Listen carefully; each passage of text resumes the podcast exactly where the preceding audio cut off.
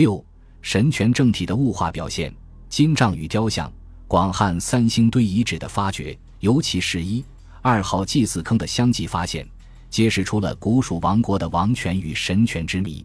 它使我们深刻地认识到，夏商时代的古蜀文明是一种高度发达的神权文明。夏商时代的古蜀王国是一个实行神权政治的国家，三星堆遗址便是这个神权文明的政治中心之所在。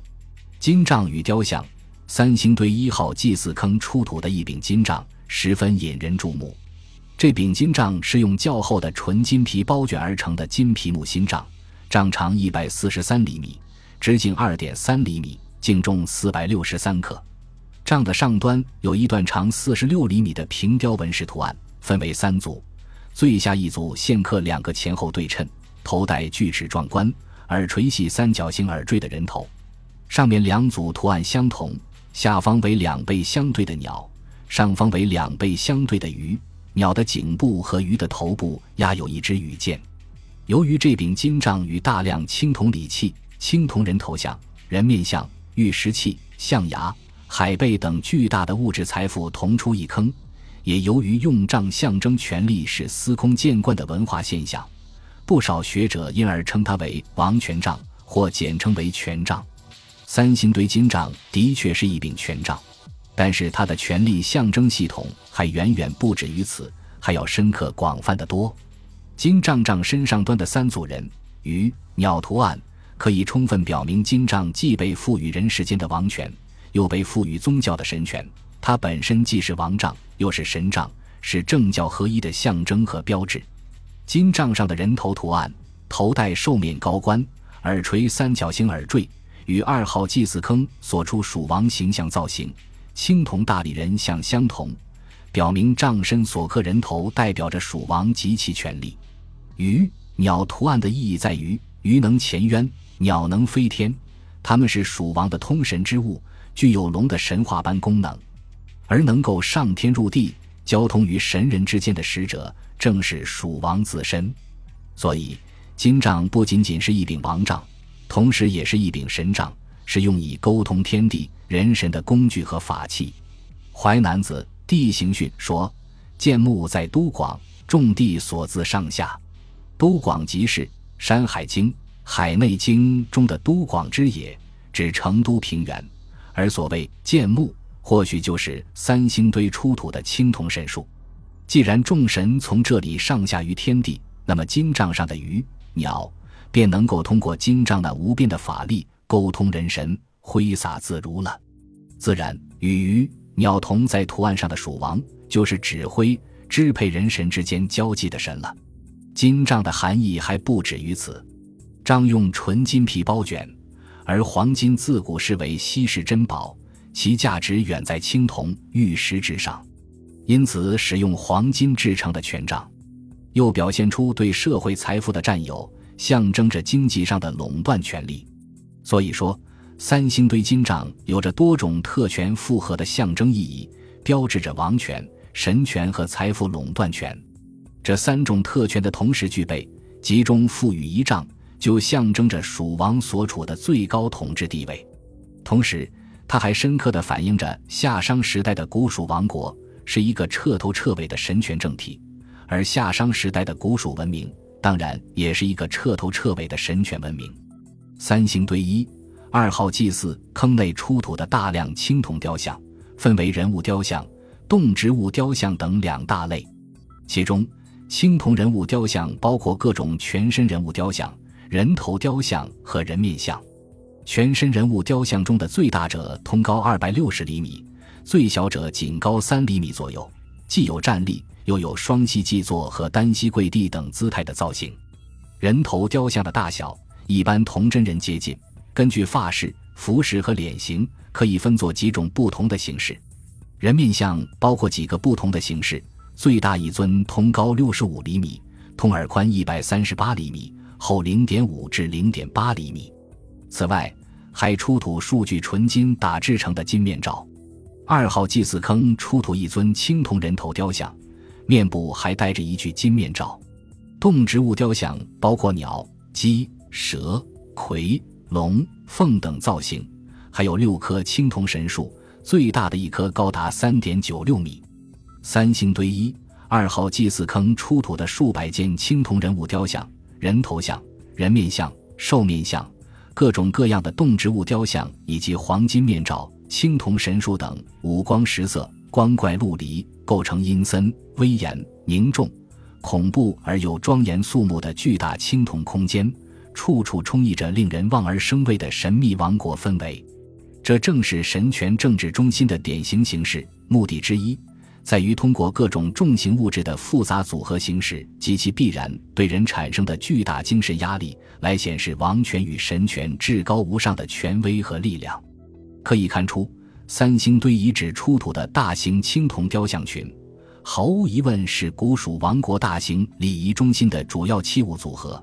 它们都是古蜀王国神权政体的物化表现形式。古代社会从酋邦演变为国家时。一个普遍的历史现象是政治的宗教化和政治权力的宗教化。通过把政治行为转化为宗教行为，使政治需要转化为宗教需要，利用宗教的社会功能操纵和控制广大民众的意识形态，操纵和控制广大民众的各种行为，从而在这个过程中实现政治权力的合法化。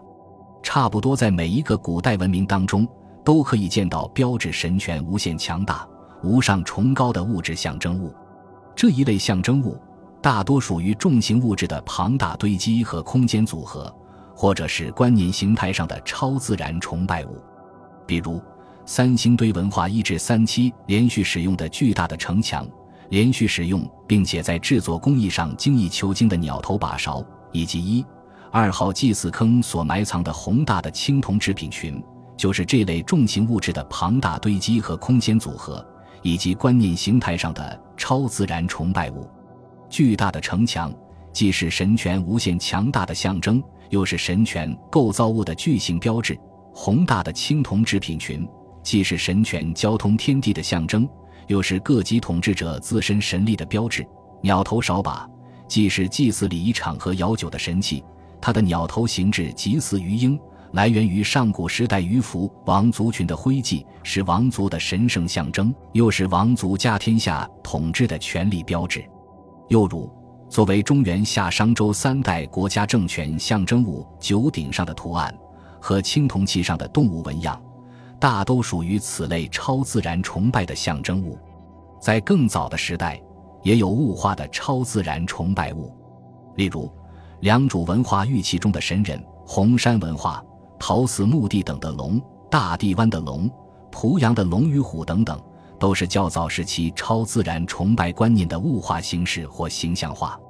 这些例子发生在新石器时代的晚期，那时的社会还是酋邦制社会，属于文明起源的时代，政治权力已趋于集中化发展，有了神话权力的需要。这一时期由权力的集中所产生的对超自然崇拜物的物化，表明。以这类超自然崇拜物作为权力象征的现象，早在文明起源时代就已经产生。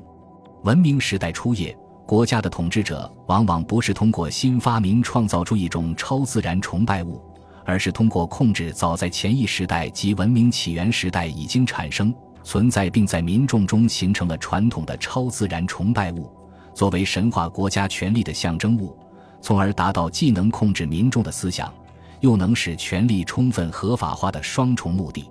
由于控制、操纵了民众传统意识形态方面的信仰象征物，就可以宣称自己是人神交通的唯一代表者，直接降神、迎神、通神、代神宣言，代表神的意志，对民众行使神的制裁、审判、惩罚等权利。国语《楚语》下所记载的仲、离、绝地天通，就是一个十分典型的例证。周人声称自己代天改绝原子，也是一个十分典型的例子。古蜀三星堆文明的创建者鱼凫王，利用早已产生的本族崇拜物鱼鹰作为国家权力的神圣化象征，同样也是十分典型的例子。由于文明初兴时代宗教的风行不衰，人们的价值观念、意识形态均随宗教价值观和意识形态的转移而转移。而多数宗教崇拜又必须有一个有形的、看得见的物体形式作为标志物，象征物，人们的超自然崇拜观念均以此为寄托。所以，一旦统治者控制了一个社会的宗教象征物，也就控制了整个社会民众的意识形态。于是，通过政治权力的宗教化，阶级统治成为合法。政治权力的宗教化意味着政教合一的政治体制，政权与神权处于同等重要的位置。国家元首同时也是最高宗教领袖。正如陈梦家先生所说：“既为政治领袖，又为群巫之长。”这是文明初兴时代盛行一时的风气和特征。如商王朝，有字甲骨是为了卜问天意、向神陈情，而卜字为商王室所控制。除由真人代王室卜问外，还有不少王卜辞，表明商王是亲自占卜的，意味着商王就是最高神权领袖。文献记载，周法商，周人宣称为公行天之法，声言皇天上帝改绝元子。兹大国因之命，一方面表明周人借用神意来取代商王朝政权，另一方面则表明商王却为政治领袖兼宗教领袖。古蜀王也是这样。三星堆一号祭祀坑出土的金杖上有人头、鱼、鸟图案，一般认为他们是鱼凫王的合成形象。将鱼凫这一族群的传统神物与王者形象直接结合为一体。更是活生生地表现了渔夫王既为最高政治领袖，又为最高宗教领袖的至高无上地位，切实证明三星堆古蜀文明是实行神权政治、政教合一的古代文明。应当指出，政治权力的宗教化，归根结底，其实质仍然是权力的世俗化、神化了的政治权力，只是世俗权力的一种实现形式罢了。因为任何宗教化了的权力。都是建立在对民众统治基础之上的，没有这个世俗的前提，就不会产生神权。假如于福王没有征服蚕丛市和百货市，没有占领三星堆遗址一带广阔的地域，就绝不可能在三星堆遗址一期文化的废墟上，创建出一个灿烂辉煌的古代文明，也就绝不可能诞生出古蜀王国这样一个高度发达的神权政体。感谢您的收听。本集已经播讲完毕，喜欢请订阅专辑，关注主播主页，更多精彩内容等着你。